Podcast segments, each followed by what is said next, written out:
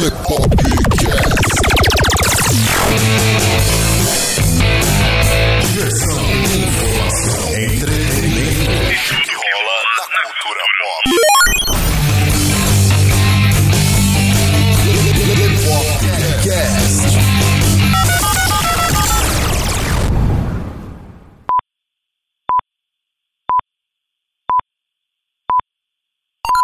Fala pessoal, aqui é o Léo e eu tenho um recado para passar para vocês antes desse episódio do Lepopcast. Em primeiro lugar, muito obrigado pela audiência, por compartilhar o nosso podcast com seus amigos que também gostam de podcasts, ou mesmo para quem está começando aí a conhecer esse tipo de mídia.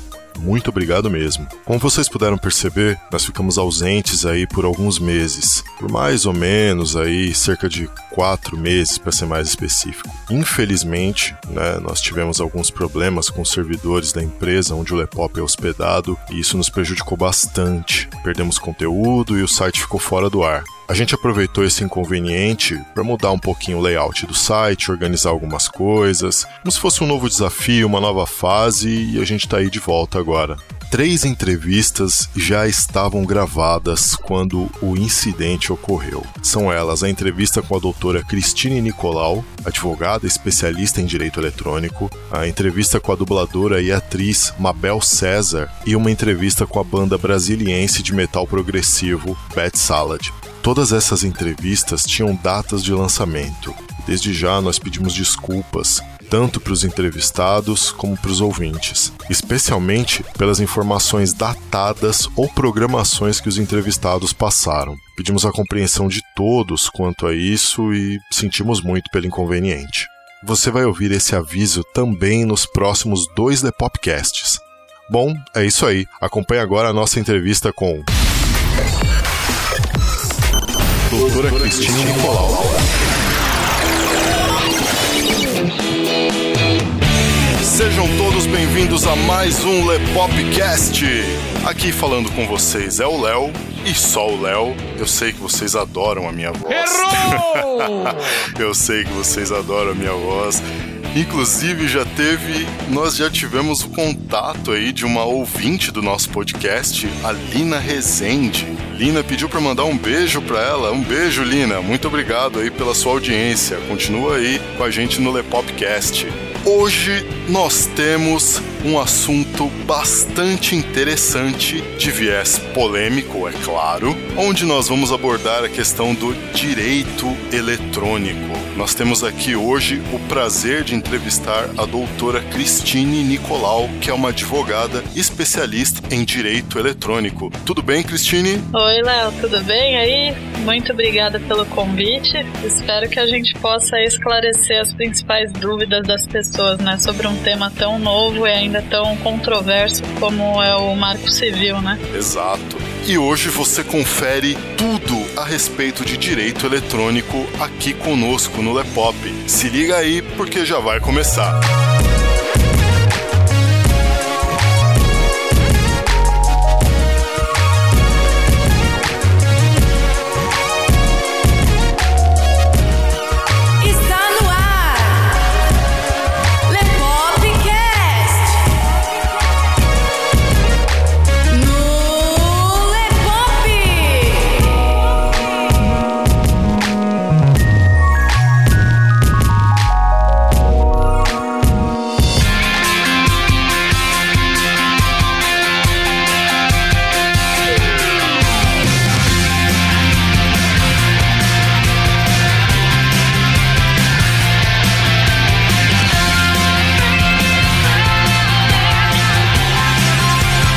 Cristine, muito obrigado por participar do Lepopcast aqui conosco. E antes da gente entrar nessa questão do direito eletrônico, eu queria falar um pouco a respeito da questão do meio acadêmico, né? O que, que te levou a cursar o direito e qual foi a sua percepção de mundo no decorrer do curso? Olha, Léo, o que me levou a cursar direito, na verdade, é que na minha família isso já era praticamente uma tradição, né? O meu avô, ele se formou pela Faculdade do Largo São Francisco da USP, né, em direito. Certo? Foi procurador do estado, inclusive em todo o regime militar. E ele tinha inclusive uma biblioteca jurídica em casa, então desde criança eu cresci ali no meio daqueles livros. Aí eu desenvolvi um grande apreço pela leitura e, enfim, acabei decidindo, né, também por outros fatores que eu ia cursar direito, né? E também cá entre nós foi uma área que eu escolhi porque eu nunca tive exatamente um talento para ciências exatas. Então, é, engenharia, química, medicina, para mim já teve sempre descartado. Entendi. Aí então eu só uni o útil ao agradável e fui pro direito. É bacana. Qual que era a sua expectativa com o curso e como foi ao concluir o curso? Difícil estagiar? Como é que foi? Olha, o curso em si, ele é como eu fiz numa universidade presbiteriana, né, que no caso foi a Universidade Mackenzie, é, no meu caso em especial ele foi bastante puxado, né, porque tem toda aquela doutrina protestante do trabalho e do esforço por trás da universidade, então realmente é um curso que demandou bastante de mim. E enfim, acabou mudando certos hábitos meus, engordei vários quilos, né? Nossa. E... Mas de resto, assim, é, ele é tranquilo se você se dedicar ao curso, né? Quanto a estagiar, e também essa resposta vale, né, para expectativa em relação ao curso, é que normalmente quando a gente entra no curso, a gente acha que a sua faculdade acabou, daí é só exercer e tudo bem. Na verdade, não é assim, né? O direito a um universo tão extenso, ainda mais atualmente, onde você recebe uma é, influência de vários países, ainda mais no direito digital, que a graduação por si só chega a ser insuficiente. Muitas vezes você tem que ir atrás de pós-graduação, de especialização, de cursos de extensão. Então a vida acadêmica realmente não acaba no bacharelado. Agora, quanto ao estagiar, eu acho indispensável para um profissional que queira realmente vingar aí na carreira. E se você tiver uma boa formação, não é difícil. Eu, por exemplo, tinha colegas de turma que começaram a estagiar logo no primeiro semestre. Era uma raridade, mas por volta aí do terceiro semestre, praticamente todo mundo na minha turma já estava estagiando, eu inclusive, né? Obviamente não, não é assim, ah, você fez a entrevista, tá contratado. Eu realmente cheguei a levar vários nãos é, antes de ser contratada, né? No meu primeiro estágio, que foi num escritório é, bem conhecido aqui em São Paulo, e foi onde eu adquiri minha base, né? Profissional e realmente acabou me abrindo todas as portas depois que eu saí desse estágio. Respondendo resumidamente, né? Se é difícil estagiar, eu digo, depende da sua formação. Para estágio, realmente a universidade pesa muito no currículo e quem vem de boas universidades realmente consegue os melhores estágios. Mas também tem aí processos seletivos com várias avaliações, principalmente em empresas, para trainee, que isso é realmente deixado de lado. Então as, as pessoas que não vêm de uma universidade com muito renome também conseguem colocação, mas é um processo seletivo muito mais acirrado e que demanda muito mais dedicação. Gostaria de fazer até um adendo, né? Porque existe Pois até não. uma certa lógica nisso de a questão do nome da universidade influenciar. Porque aqui no Brasil, curiosamente, nós temos mais universidades de direito é, em comparação ao restante do mundo. É um Olha só, eu não sabia disso. é um fenômeno curioso que a OAB vive criticando, por isso que a OAB é, não quer tirar o exame de ordem, né? Então, com tanta universidade por aí, cria um clima de insegurança no mercado, porque o MEC saiu otorgando licença a doidar, saiu praticamente distribuindo. Então, o mercado não confia nessa, nesses critérios do MEC para liberar novos cursos de direito e faz uma seleção bastante conservadora com as universidades com nomes já consolidados no mercado mesmo. E falando a respeito da questão do exame da OAB, como que é a questão do preparo para o exame? É um exame que é realmente difícil, como dizem? Olha, é, no meu caso, não foi nada difícil. Eu passei no AB, inclusive, antes de me formar. Estava no nono semestre da faculdade, quando eu fui aprovada, e daí eu só fiz o décimo pra colar grau mesmo e retirei minha carteira da OAB. Porque aprovada já estava, só faltava mesmo a colação de grau, né? Então eu acho que assim, o exame da OAB, eles são duas fases, né? Uma é teste e a outra é dissertativa. E a dissertativa demanda muita prática. Então você vê muita gente passando na fase teste porque é mais decoreba, porque você conta um pouco com a sorte, mas aí você chega na fase dissertativa e aí é que o pessoal morre na praia mesmo. Porque a fase dissertativa ela demanda prática, vivência profissional. E aí é que o aluno que fez estágio, ele sai ganhando, ele sai na frente, como foi o meu caso. A maior parte da prova prática foi coisa que eu estudei, que eu vivenciei no meu estágio e acabei me beneficiando muito com isso, né? Eu cheguei num ponto que nem precisava ter estudado, porque tudo que eu vi no estágio estava ali. Então, é, quem tem a vivência profissional consegue passar. Normalmente, quem presta o AB procura optar por direito penal. É, deixa só fazer uma observação, senão as pessoas À ficam vontade, à perdidas. vontade. A segunda fase da OAB é dividida por temas. Então você tem penal, civil, direito do trabalho, direito societário, direito empresarial. Tem várias áreas do conhecimento aí do direito. Então é bom para as pessoas que prestem a segunda fase prestarem aquela fase correlata à área de atuação delas no estágio. No meu caso, embora direito penal seja realmente mais fácil, eu prestei uma área muito mais difícil, que é do direito civil, que tem muito mais conteúdo programático para ser estudado para a segunda fase do que a de penal. Então, normalmente as pessoas falam: Nossa, você vai fazer civil, você é louco, você não vai ter tempo de estudar tudo aquilo. Mas aí é que tá. Se você tem a prática, conta mais do que as horas de estudo ali lendo o livro, porque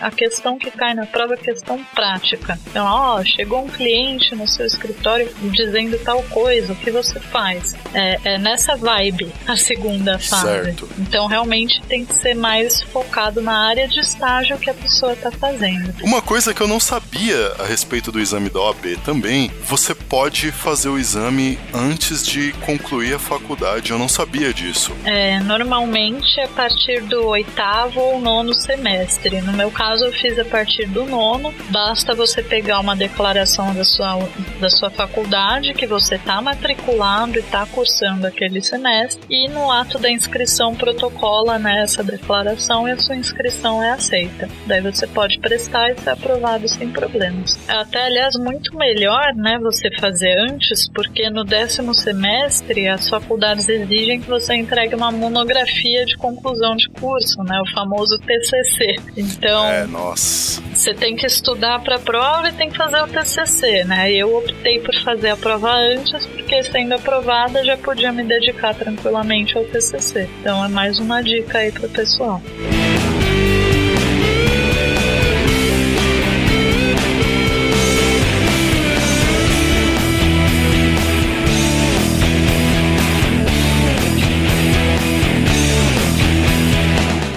Quanto ao início de carreira, Cristine, como que foram os seus primeiros casos? Você se sentia muito nervosa na frente de juízes ou para fazer alguma conciliação com outros advogados? Chegou a pagar algum mico, alguma coisa do tipo? Como estagiária, tinha feito algumas audiências no âmbito do PROCON, né? Então eu já estava relativamente familiarizada. O problema foram quando começaram a vir audiências mais complexas, de inquirir testemunha, né? Que você interroga testemunha e você tem que pensar estrategicamente no que você quer que aquela testemunha fale ou não fale, dependendo do caso.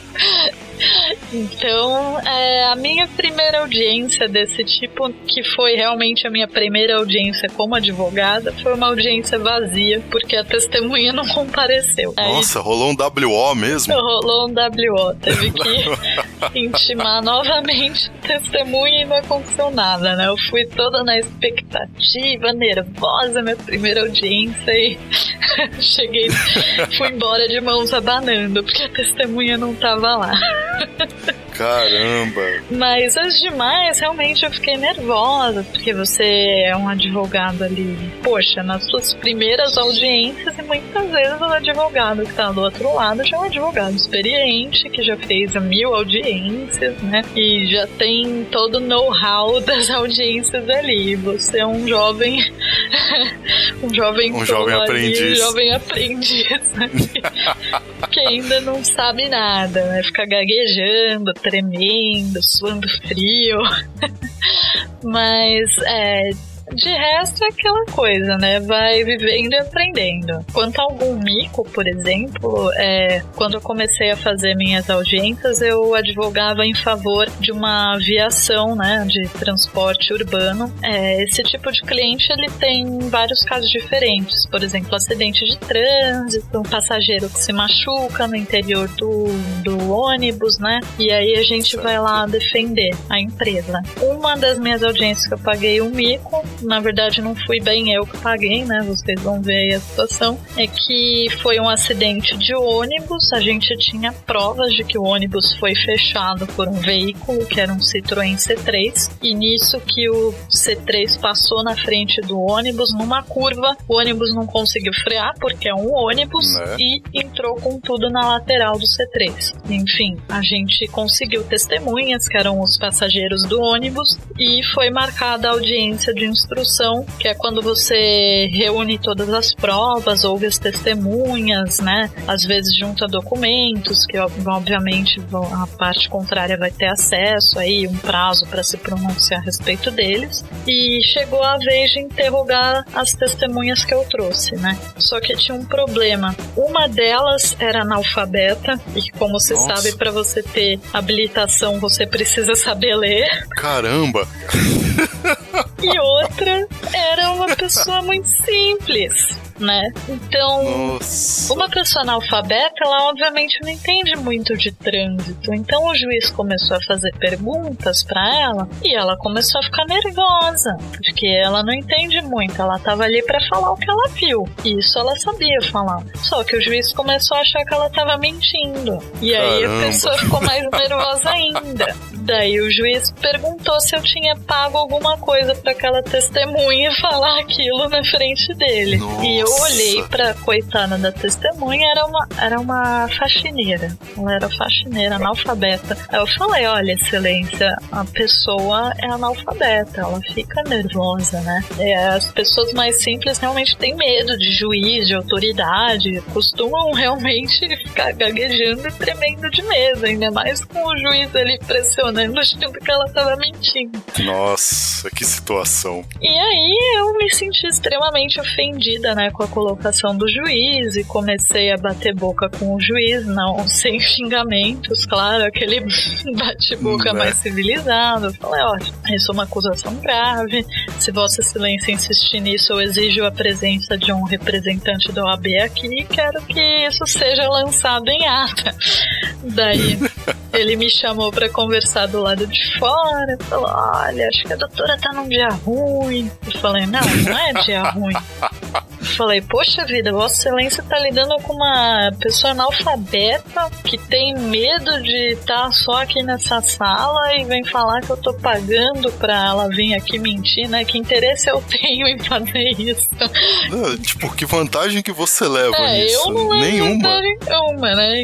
Engraçado isso. Daí ele realmente reconheceu que se excedeu. Daí ele me perguntou se eu queria trocar a testemunha, porque você pode, né? Você leva mais de uma e você troca. Daí eu falei, não, pelo amor de Deus, troca que essa aí não deu certo. Vamos em frente. e aí Nossa, no fim deu deu tudo certo, mas a empresa infelizmente foi condenada no fim das contas, porque as nossas testemunhas, né, o depoimento delas não foi realmente muito esclarecedor, então né, acabou Entendi. a empresa sendo prejudicada. Que situação. E foi uma das minhas primeiras audiências também. Caramba, logo de cara isso. É. Nossa. pra você ver que a gente fica calejado já. Porra, vocês já começam, tipo, subindo de level, assim, né? Vocês não, cês não, não tem aquele negócio de fazer uma quest básica, vocês já Não. começam lá enfrentando o boss. Caramba! É, tipo um SP Boost ali, né? Sim! e qual que é a coisa mais difícil para um advogado em início de carreira? Isso vai depender de muitas coisas, né? Sendo sincera, na, na atual conjuntura do mercado, né? A coisa mais difícil para um advogado em carreira é ganhar bem no começo carreira. É, outra dificuldade que nós temos, né, é, por exemplo, se você se formou, não fez estágio e vai procurar trabalho em escritório, você vai ter problemas para ser contratado, porque é aquela coisa, o estágio ele é aquela base profissional que você recebe. Então o mercado tem preferência, né, por pessoas que já venham preparadas a pegar aquele profissional e lá levar pela mãozinha e preparar ele. Né?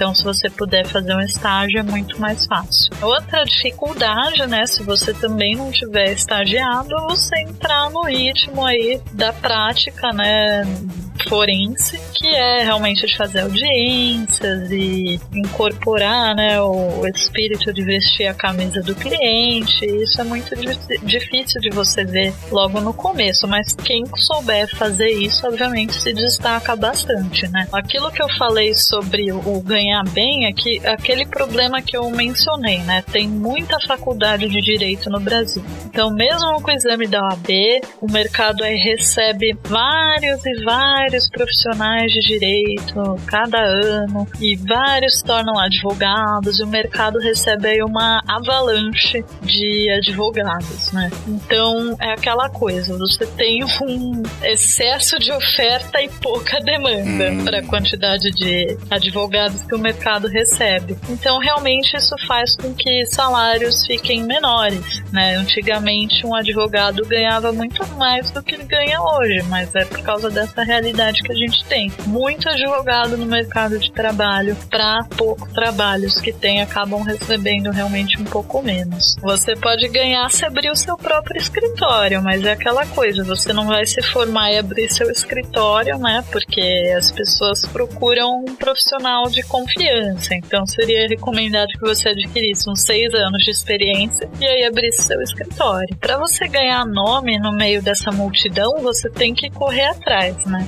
Você tem que se profissionalizar, buscar fazer mais cursos, muitas vezes no exterior, né? Hoje em dia, grandes advogados, a maioria tem o Master of Laws, que é uma graduação feita nos Estados Unidos para advogados estrangeiros, daí eles voltam para cá com essa bagagem e todas as empresas querem contratar ele. Olha só. Então, é um caminho assim que você realmente tem que suar a camisa para se destacar no meio da multidão, porque na realidade é isso que a gente tem, uma multidão de advogados, aparece mais aquele que, né, tem mais estrelinhas ali para mostrar.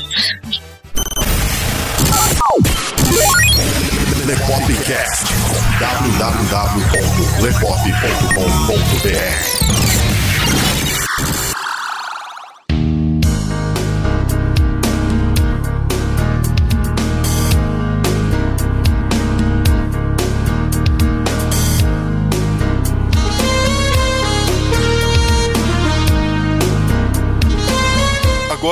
que a gente falou um pouco sobre o meio acadêmico, OAB, início de carreira, a gente já pode entrar nos assuntos mais pesados, vamos dizer assim, né? Hoje, doutora Cristine, com o acesso à informação, é muito comum as pessoas falarem de direitos, né? É direito disso, direito daquilo, é, mas o que, que realmente é direito? Como que eu posso saber que eu tenho direito sobre algo? O que, que caracteriza essa legalidade? O direito, você tem aquele conceito jurídico, né, que é aquela norma escrita, tecnicamente falando, norma positivada, né? Quando a gente fala em direito positivo, é o direito consagrado em lei. E tem o direito que as pessoas entendem, né, como conceito, uma faculdade, um dever ou por parte de alguém que é atribuído em função da regra jurídica, né? É um produto da própria convivência social. É, são regras produzidas e aplicadas pelos governos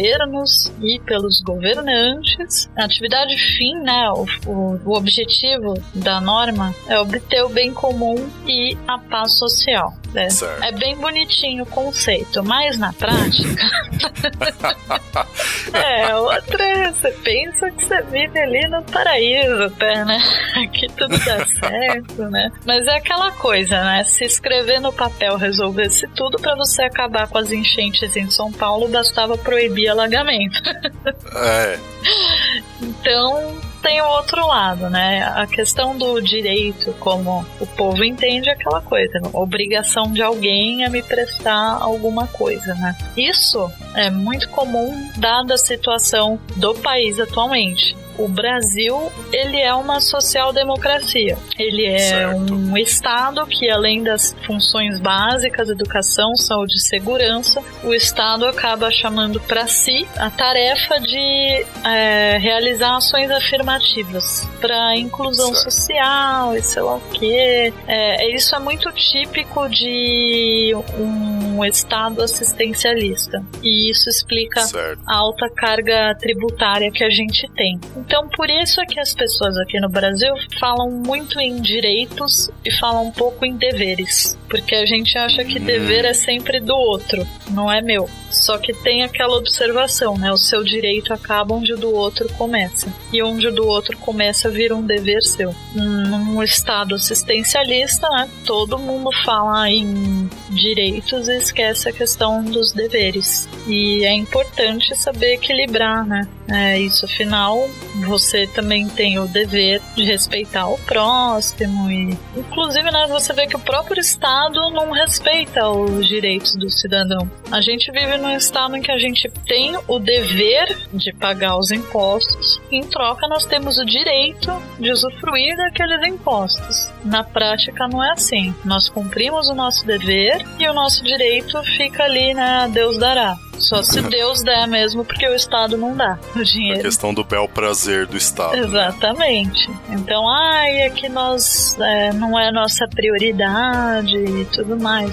Mas enfim, vendo no panorama geral, é a realidade de um Estado assistencialista. Que ele assume tantas obrigações que esquece né, o básico essa questão de, de direitos, ela vai muito além do que o pessoal tem noção. Não dá nem para dizer que seria uma noção de direito, né? Porque as pessoas não têm noção de direito. Não, porque é uma noção também bastante de espaço. Subje ela é subjetiva, né? Ela só a questão do meu espaço conta, o seu não conta. Exatamente. Agora é aquela coisa, né? A finalidade dos direitos é atingir a paz social social. E na prática, muitas vezes, é tanto Você direito. tem o caos social, né? Que é que você entra em caos social. Então, é importante você também ter noção dos deveres, né? Que, aliás, é isso que é viver em, em sociedade. Viver em sociedade significa ter aí uma série de deveres. Senão, você realmente entra numa situação de caos social, como é o que a gente vive hoje. Te contar, viu? Vamos para a próxima pergunta. Senão eu não saio daqui. Senão eu começo a contar causo aqui. Doutora Cristine, uma das suas especialidades, o direito eletrônico, né? Acho que é, é esse mesmo nome, perdão, porque eu não. É direito eletrônico ou direito digital? Então, é direito digital, né? Enfim. Ah, direito digital. Ah, Isso. Ah, então tá bom. Eu queria aproveitar para perguntar o porquê da sua escolha por essa área e o que que essa área abrange. Bom, é o seguinte, eu entrei nessa área por acidente, né? O meu Sério? Por acidente, é seríssimo. Eu estava no meu primeiro estágio, né? Que e ali eu trabalhava com direito empresarial e direito de família. E aí chegou a tal da lei do estágio, que limitou o período de estágio a dois anos deu dois anos, eu tive que sair de onde eu estava. E nisso que eu saí, quando eu arranjei um outro estágio, era mais ou menos com a área de direito digital. É, tinha um pouco de direito do consumidor e um pouco de direito digital. E o cliente lá era uma provedora de acesso à internet, né? Enfim, daí acabava tendo um pouco dos dois. E foi aí que eu acabei é, conhecendo a, essa área. E acabei realmente gostando, me identificando, porque é algo muito atual e é algo que eu tenho até mais facilidade de compreender, porque, né, nós, eu sou de uma geração que cresceu, né, com a evolução da tecnologia. A gente já cresce lidando com todo mundo tecnológico em volta, então a assimilação é mais fácil. Exatamente. E, enfim, daí eu acabei realmente me identificando bastante. Era um ramo inesperado. Foi antes do Marco Civil. Acompanhei todos os contras e os poréns, né, da regulamentação do uso da internet. E foi bem bacana, né? É uma área que eu adoro hoje em dia. Deve ser melhor estudada, principalmente por nossas autoridades. Mas é realmente é algo que tem tudo a ver comigo, né? Eu sou aquela pessoa que vive no computador desde sempre, então. Então é algo que eu realmente adorei. Eu sei como você se sente a esse respeito. Acho que a maioria. Eu praticamente que... vivo no computador. Acho que a maioria aqui também, né? Se não tá no computador, tá no tablet ou tá no smartphone. Exatamente. Tá procurando algum vizinho para pegar o sinal de Wi-Fi. Isso é perigoso, isso é perigoso. Pode prejudicar o seu vizinho, dependendo do que você fizer, hein?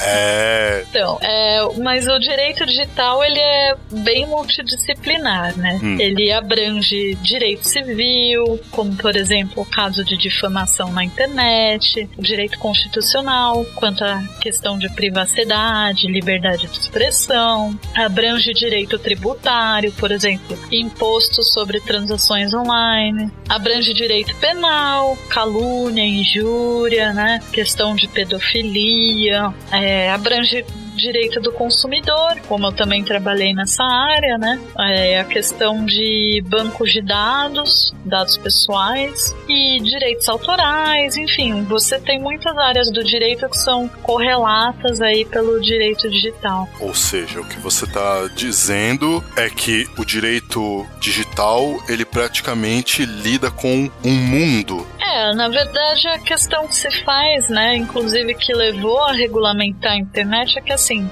o quão à parte é esse mundo? Porque, veja bem, você tem um ato que você faz ali na internet que muitas vezes te prejudica na vida real. Certo. Aí que começaram a levantar, mas será que é o mundo à parte? Será que tudo que eu faço aqui morre aqui, né? Tipo Las Vegas? Uhum.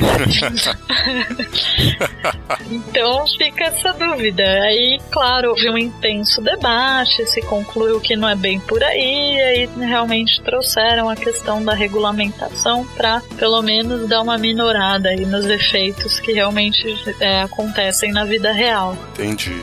E é praticamente impossível a gente falar de direito sem falar de política. Com os acontecimentos atuais, é difícil a gente falar de direito digital sem falar do marco civil da internet. Como especialista na área, quais foram as principais mudanças que o Marco Civil trouxe, né? Que essa lei do Marco Civil trouxe? Que a gente vê muita gente falando muita coisa a esse respeito, né? Algumas pessoas sustentam a ideia de que o Marco Civil seria uma maneira de censurar a internet. Inclusive o Otário Anonymous, lá do canal do Otário, ele, afir ele afirmou no programa do Danilo Gentili que essa lei abriria espaço para o governo censurar com mais facilidade é, as coisas que ele não gostaria gostaria que as pessoas tivessem informação. Isso é verdade mesmo? Olha, eu discordo, tá? Porque hum. antigamente, sem o marco civil, era um campo assim muito inseguro, né? Tinha muita insegurança jurídica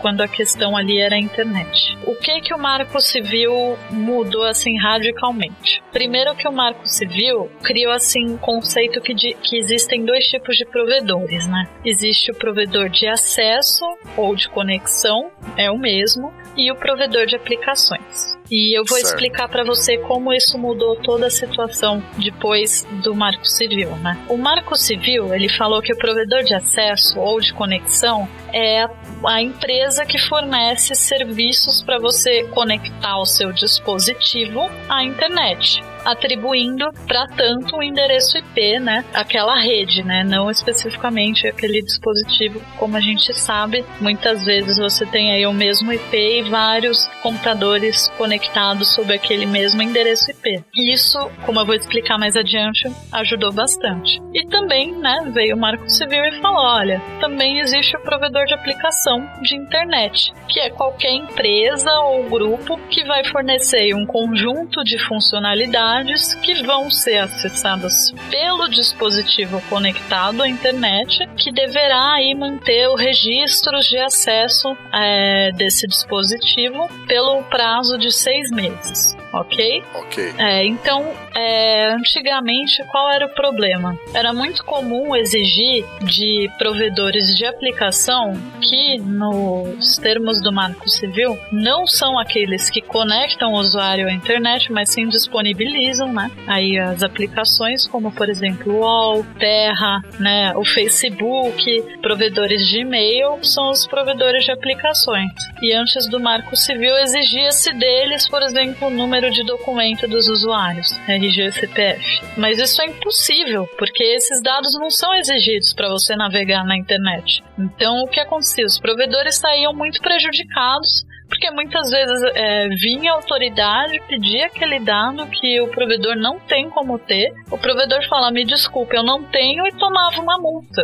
Por quê? Porque não tem uma lei que obrigasse eles a manter esses dados e vinha condenação por perdas e danos. É, muitas vezes o provedor acabava pagando a conta pelos atos de terceiros porque não existia uma regulamentação falando: ó, você não tem que ter esses dados. Agora, com o Marco Civil veio extrajudicialmente, né? Ou seja, não num processo judicial, se a empresa de um provedor de aplicações fosse notificada de algum conteúdo ofensivo ou ilegal publicado em suas plataformas, corria o risco de ser penalizada por essa omissão. Então, como era antigamente? Eu sou o Facebook. Aí eu vi ali uma atualização de status falando mal de mim. Ai, fulano é um idiota. Daí eu ia lá, mandava uma notificaçãozinha pro Facebook, falava, ou você tira isso do ar, ou vai ter processinho. Daí o Facebook não tirava. Daí vinha o processinho. E aí ficava na mão do juiz. Se o juiz achasse que o Facebook era responsável, ok, Facebook paga dano moral. Se o juiz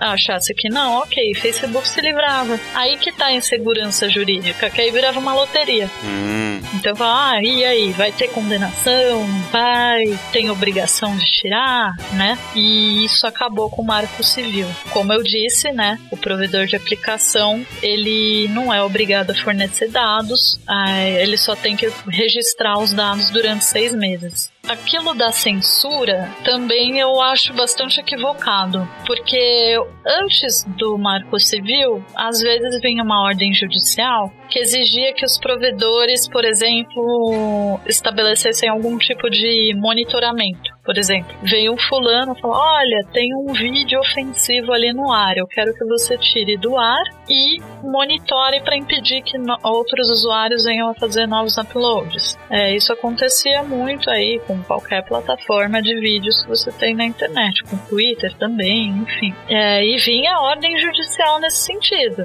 O Marco Civil ele tentou acabar com a preocupação de que os provedores se tornassem assim um instrumento de censura prévia e privado, né? Porque eram eles mesmos que teriam que proibir a publicação desse conteúdo. Então, como que o Marco Civil fez isso? Simples. Ele estabeleceu que o provedor de aplicações só pode ser penalizado se e somente se houver uma ordem judicial que determine especificamente a retirada daquele conteúdo que se entende por ofensivo. entendi. Então, o parágrafo 1 do artigo 19 do Marco Civil fala que o conteúdo que, se, que você pretende retirar do ar deve ser indicado exatamente, precisamente, né, o que se entendeu posteriormente pela jurisprudência, que essa indicação se dá por meio da, do fornecimento de URL. Então a regra é que você tenha uma ordem judicial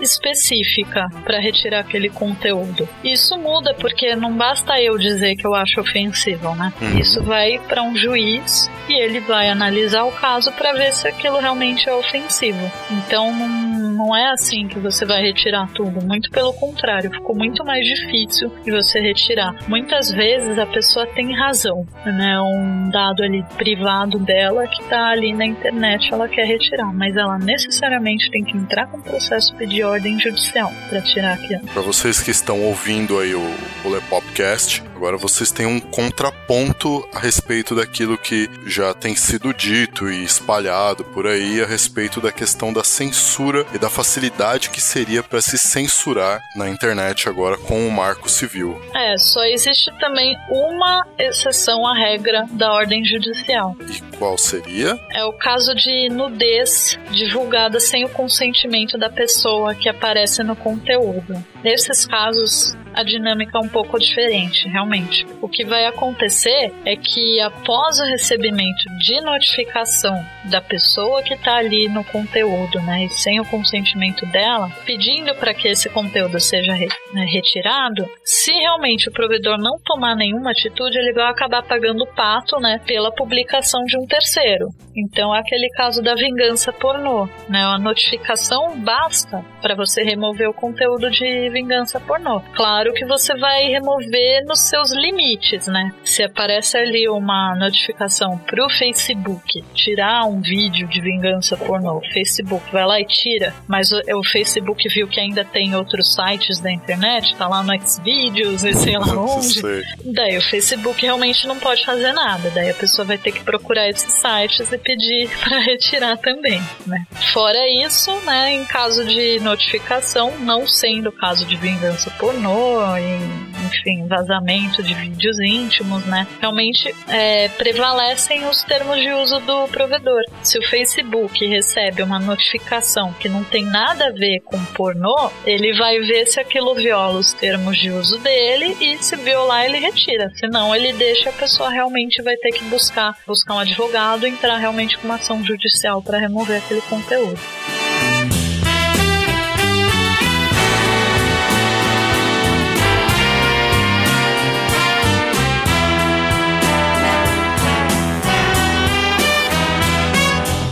Com a situação econômica do Brasil indo pelo ralo, né? Como a gente tá vendo aí, o governo, o nosso governo desesperado, é, atrás de dinheiro, querendo colocar imposto daqui, imposto de lá. Há uma tentativa também de colocar taxas em serviços como WhatsApp e YouTube. YouTube. Essas taxações seriam possíveis? O Marco Civil ele dá algum algum aval para isso? Olha, é, eu entendo que não, tá? Porque o Marco Civil, na verdade, ele protege contra isso. Ele instituiu uma coisa chamada neutralidade da rede. O que, que é a neutralidade da rede? Como consta no próprio Marco Civil, é aquele dever de tratar de forma isonômica quaisquer pacotes de dados sem distinção por conteúdo, origem, destino, serviço, que é o caso do WhatsApp, né, e do YouTube, Certo. terminal ou aplicação. Então, se eu quiser cobrar mais para disponibilizar aquele serviço, eu tô ali ferindo a neutralidade da rede. Durante a redação do Marco Civil, a gente viu que as operadoras de telefonia fizeram um imenso lobby para derrubar né, essa garantia. Justamente por quê? Porque elas tomam um grande prejuízo aí com o WhatsApp, porque não, ninguém mais usa SMS. Então, É, elas queriam. eu sou prova viva disso. Exato. Eu sou prova viva disso. Acho que todo mundo aqui nos grupos ali, né? Então eles realmente queriam pelo menos, né, ganhar um pouco a mais aí pra compensar. Só que não rolou. É, eu vejo como impossível você taxar esses serviços porque é algo que vai gritando contra a neutralidade da rede. Entendi. Na questão do cyberbullying, esse assunto vem, vem sendo cada vez mais recorrente. Como que o direito digital enxerga essa questão do cyberbullying praticado por brasileiros em sites dedicados a brasileiros, né?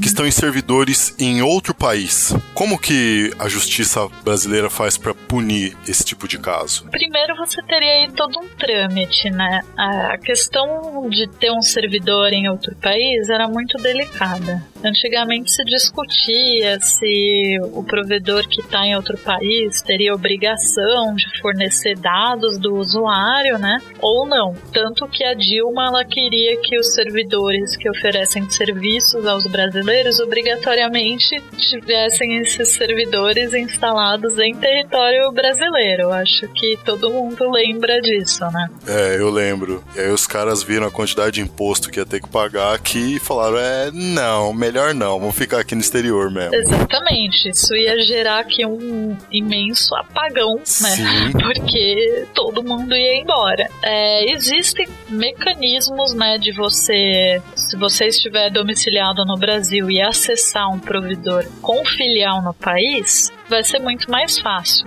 Porque, de certa forma, ela está aqui, né, e se sujeitam então às regras nacionais por mais que o servidor Ah. esteja em terra estrangeira. É, existem vários acordos bilaterais, tratados internacionais de cooperação, que as empresas podem fornecer os dados e identificar aquele usuário, sem que, para tanto, elas estejam cometendo ali uma ilegalidade na, na legislação do país de origem delas. Então, era muito comum, por exemplo, né, é, você não conseguir obter dados de um usuário de do Facebook porque ele estava em um país estrangeiro, né? Os dados. Certo. Ah, o servidor está nos Estados Unidos, então eu não posso te fornecer esses dados porque eu estaria violando a lei norte-americana. Isso foi inclusive o que aconteceu com o WhatsApp, que resultou no bloqueio do WhatsApp, né? É, a meu ver, foi uma decisão muito equivocada da juíza, tanto que foi é, revertida pelo Tribunal de Justiça aqui em São Paulo. O juiz pede: olha, por favor, me forneça os dados do usuário. Da empresa responde: mas esses dados nos- estão nos Estados Unidos. O que, que o juiz tem que fazer? Usar o tratado internacional, usar o acordo de cooperação. E aí, por meio do acordo, você consegue acesso a esses dados. Que não foi o que a juíza fez, né? Pelo que eu vi, a juíza tentou levantar a voz: ah, não, me forneça, sei lá o que, senão vou bloquear. E bloqueou. Ah. Isso foi totalmente contra o marco civil. Quanto à questão especificamente do cyberbullying, é, ele não faz nenhuma ressalva para remoção com urgência se o conteúdo envolver menor de idade, né? Isso é âmbito de outras leis que não sejam o marco civil, como o Estatuto da Criança e do Adolescente. O jeito seria que o responsável pela criança ou adolescente que fosse vítima de cyberbullying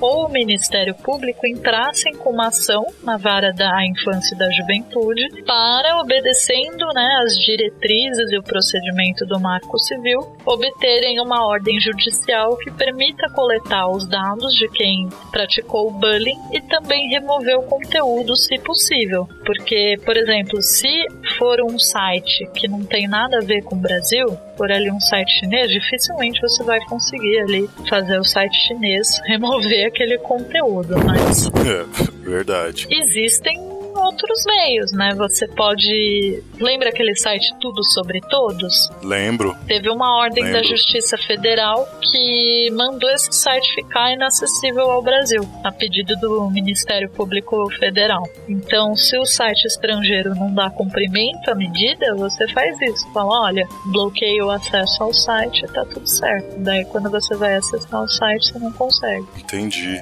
Agora, essa é a parte onde a gente começa a ir um pouco mais a fundo a respeito da questão política envolvendo o direito digital. Então, vocês que estão nos ouvindo agora, é exatamente por isso que eu falei que não tem como você falar de direito sem falar de política. Doutora Cristine, o deputado Silvio Costa, do PSC de Pernambuco, tem um projeto de lei PL 1879 2015, que estabelece a obrigatoriedade de armazenamento de dados, como nome completo, CPF, de quem comenta em blogs, postagens em fóruns, atualizações de status, rede social e tudo mais. Como especialista no assunto, você acredita que esse PL é realmente necessário para punir crimes praticados em ambiente virtual? Olha, para você entender né, o porquê desse PL, a gente tem que ler a exposição de motivos dele. Né? E o principal fundamento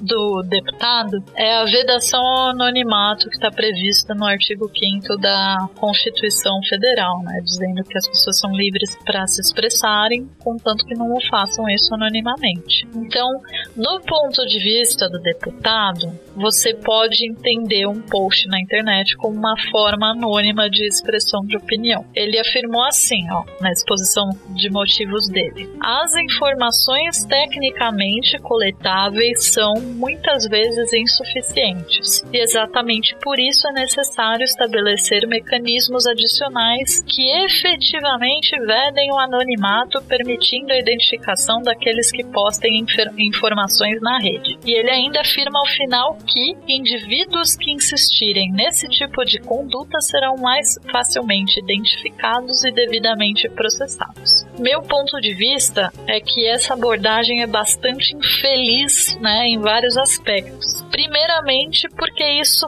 fere de forma assim incontestável a tal da presunção de inocência. Pedir o CPF de um usuário para você permitir que ele venha apostar na internet, para mim significa dizer: Ô Fulano, você aí é um criminoso em potencial, então é bom você já se identificar desde já, para dependendo do que você postar aí, você já possa ser melhor investigado. Mas a coisa fica muito pior, fica pior, porque o deputado esquece que a navegação pela internet e a identificação dos usuários na rede, né, que conta aí com bilhões de usuários, né, seguem diretrizes globais. Então você exigir que um site identifique o usuário brasileiro, a brasileira, vai fazer com que muitos sites simplesmente vão embora daqui, porque isso gera um custo operacional e não é pequeno, é um custo Nossa, o gigantesco. custo disso seria absurdo. Só o investimento com banco de dados pra fazer isso, Exatamente. olha. E é uma extravagância, porque ninguém mais no mundo faz isso. Então, eu vejo isso como um ato perigoso, porque é uma maneira indireta de você promover um apagão de redes sociais no Brasil. Né? Você falou Facebook, você tá aí com o dever de armazenar o CPF de todo mundo que comenta no seu site. O Facebook vai falar, amigo, só que não, e vai embora. Também é um perigo, né? A gente acaba eliminando um meio muito bom de comunicação entre as pessoas. E, aliás, né, se a insuficiência de meios de identificação das pessoas for um critério para modificação da, da legislação, a ponto de você violar princípios democráticos, como a presunção da inocência, né? É bom você começar então a chipar todas as pessoas, porque Sim, né? Seguindo o raciocínio do deputado, nem sempre uma amostra de DNA nos leva a um indivíduo X, nem sempre uma impressão digital identifica o autor de um homicídio, então são igualmente informações insuficientes para a identificação do criminoso. Então vamos relativizar de igual forma outros conceitos inerentes à, à liberdade para auxiliar nas investigações? É, né? Até porque no Brasil só 8% dos casos de, de homicídio são resolvidos, né? É, então, é mais fácil instaurar aí Então- algo semelhante ao mundo de Minority Report, né? Que tem o pré-crime. É. A meu ver, é exatamente igual. É pré-crime. Põe seu CPF que eu sei, eu sei que se alguma coisa errada vai sair daí. Nossa, é, é realmente muita presunção isso. E não somente tendo esse exemplo, recentemente apareceram notícias que a Câmara dos Deputados está propondo um projeto de lei que será apresentado pelo deputado federal Cláudio Cajado, do DEM, da Bahia, que visa punir pessoas que falem mal de políticos na internet. O Marco Civil ele tem algum papel de possibilidade de implementação dessa lei? Então, na verdade, assim, tem vários projetos de lei tramitando juntos, né, que promovem não só essa alteração no Marco Civil, mas pretendem também modificar outras coisas e também o Código Penal de Processo Penal, né. Para orientar aqui todo mundo, a gente tem em primeiro lugar um kit, que são na verdade três PLs que tá que são tramitando é, conjuntamente, né, eles estão apensados. Então tem o PL 215 do deputado Edu Rocha do PMDB, com- juntamente com com eles tramitando, né, juntos nesse kit, tem o PL 1547 de 2015 do Expedito Neto do Solidariedade e o PL é, 1589 da Soraya Santos também. E conjuntamente, né, todos esses PLs eles propõem uma alteração, principalmente do Código Penal, buscando uma punição mais dura para crimes contra a honra praticados nas redes sociais. Então, aí entra a questão do falar mal de político, né? Calúnia, difamação, injúria são crimes contra a honra. E aquilo que eu disse no começo, né? As redes sociais muitas vezes são um veículo para que esses crimes sejam praticados. Antigamente, ali na década de 40, né? Quando o Código Penal foi elaborado. super atual, né? Seria assim uma calúnia você escrever no muro ali, fulano de tal, é sei lá o que. Caloteiro. Enfim, hoje na rede equivale esse muro, só que com um público muito maior para você ler esse muro, né? E pelo que eu li desse PL, né, essa questão de aumentar a pena para quem fala mal de político, na verdade não é para quem fala mal só de político. O que o PL diz é delitos contra a honra, né? Tanto que Certo. na exposição de motivos de um dos PLs, no caso da deputada Soraya Santos, ela diz assim: que a iniciativa altera o Código Penal e de Processo Penal, determinando que quando os crimes contra a honra sejam praticados pela internet, a pena será aplicada em dobro, né? E o crime não, e o crime não será suscetível à fiança. E se as postagens ensejarem a prática de atos que causem a morte da vítima, seja por suicídio, homicídio, lesão corporal seguida de morte, a pena será quintuplicada e o crime será hediondo. Então, basicamente, é, eu acho que as pessoas lembram daquele caso do litoral que uma moça que tinha problemas mentais foi acusada de fazer magia negra com crianças pela internet Sim, sim. foi linchada e veio a falecer por causa disso. Tudo porque o pessoal postou aí uma informação não verdadeira na internet. O Bar Quitandinha recentemente, né? Que veio aquela moça, fez um texto no Facebook que se tornou um viral, acusando o Bar Quitandinha de várias coisas, pegaram as imagens do circuito interno e viram que não era bem por ali, Sim. mas o bar ali foi alvo de vários protestos e foi alvo de boicote, saiu muito prejudicado, né? É, a princípio, realmente você fala, ah, poxa, mas aí até que faz sentido o que ela propõe. Mas é, olhando, né, sob um outro ponto de vista, aí a gente também chega à conclusão de que ele pode ser útil sim para blindar os políticos, né? Porque se não é só para político, vale para todo mundo, portanto, vale também para político. E eu acho que eles realmente seriam quem mais faria uso desse, desse PL, né? E nessa situação a gente teria claramente um cerceamento à liberdade de expressão, porque de certa forma a gente estaria impedido de criticar personalidades públicas, que justamente por estarem inseridas na vida pública são alvos de crítica muito mais do que qualquer outra pessoa. E isso é algo saudável à democracia. É, só que tem mais uma coisa desse kit desses PLs, né? Porque no âmbito do marco civil, veja você, para fins de investigação de crimes contra honras, os dados dos usuários teriam que ser fornecidos às autoridades públicas, né? Que ele não fala quem são essas autoridades, de repente é um diretor ali da Anatel, da ANAC, X, né?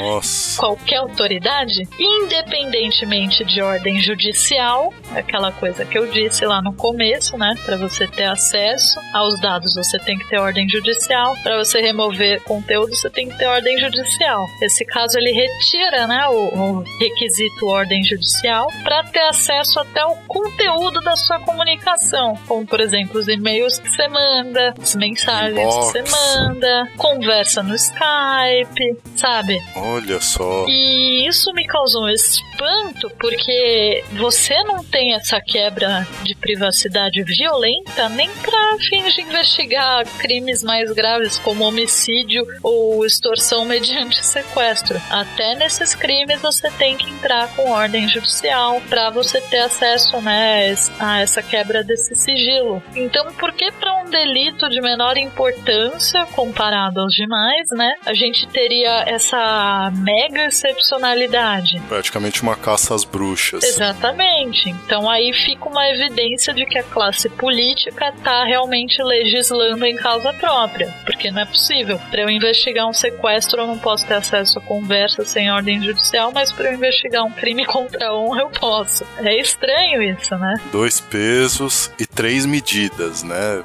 Exatamente. E Caramba. esses projetos já foram aprovados, né, pela Comissão de Constituição e Justiça no dia 22 de setembro. Ou seja, eles foram declarados constitucionalmente possíveis. Caramba. Isso pra mim é uma aberração, porque não tem absolutamente nada de constitucional ali. Só que eles não foram aprovados. Eles precisam ser votados em plenário, né? Isso ainda não tem previsão para ocorrer. Além desses três PLs, a gente tem também o 1676 do deputado veneziano Vital do Rego, do PMDB, que quer disciplinar o direito ao esquecimento e também criminalizar a captação e divulgação indevida de imagem e voz das pessoas. Acho que é algo contra Olha, isso é meio.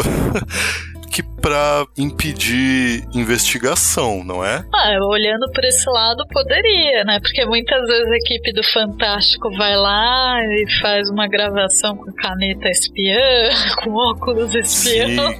Aquele botãozinho assim da camisa que tem uma câmera ali no meio. Exatamente, exatamente. É o partido do PMDB, né? E tem mais um do Nossa. PMDB, que é o 7881 de 2014, do deputado Eduardo Cunha, né? Presidente da Sim. Câmara dos Deputados, que também pretende disciplinar o direito ao esquecimento, inclusive possibilitar que ele seja exercido por iniciativa de qualquer pessoa, né? E seria aí mais uma exceção à regra da ordem judicial para remoção de conteúdo. Esse direito ao esquecimento que eu mencionei é algo que ficou consolidado na Europa, né?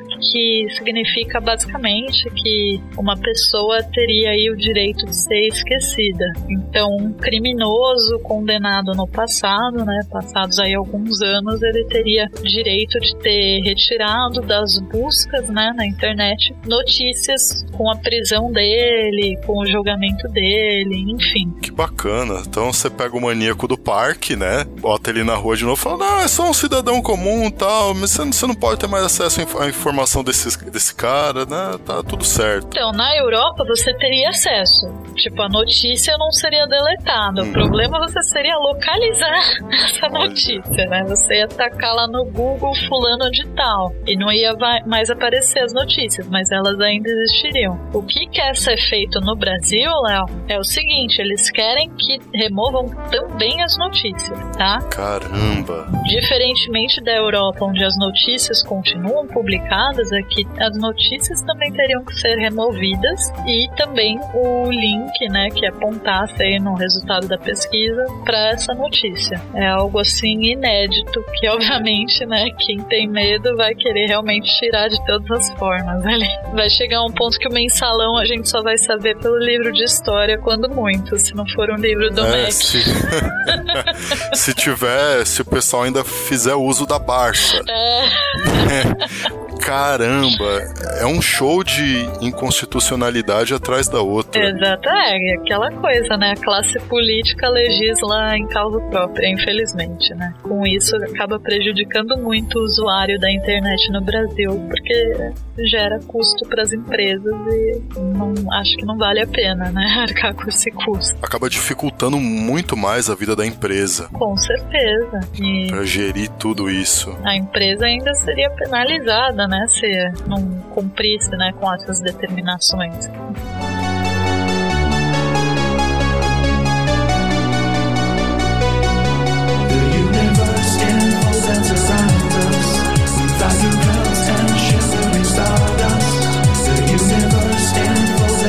Pois é, vocês aí que ouviram o Lepopcast de hoje, e eu acredito que vocês estão aí tão surpresos e até indignados quanto eu.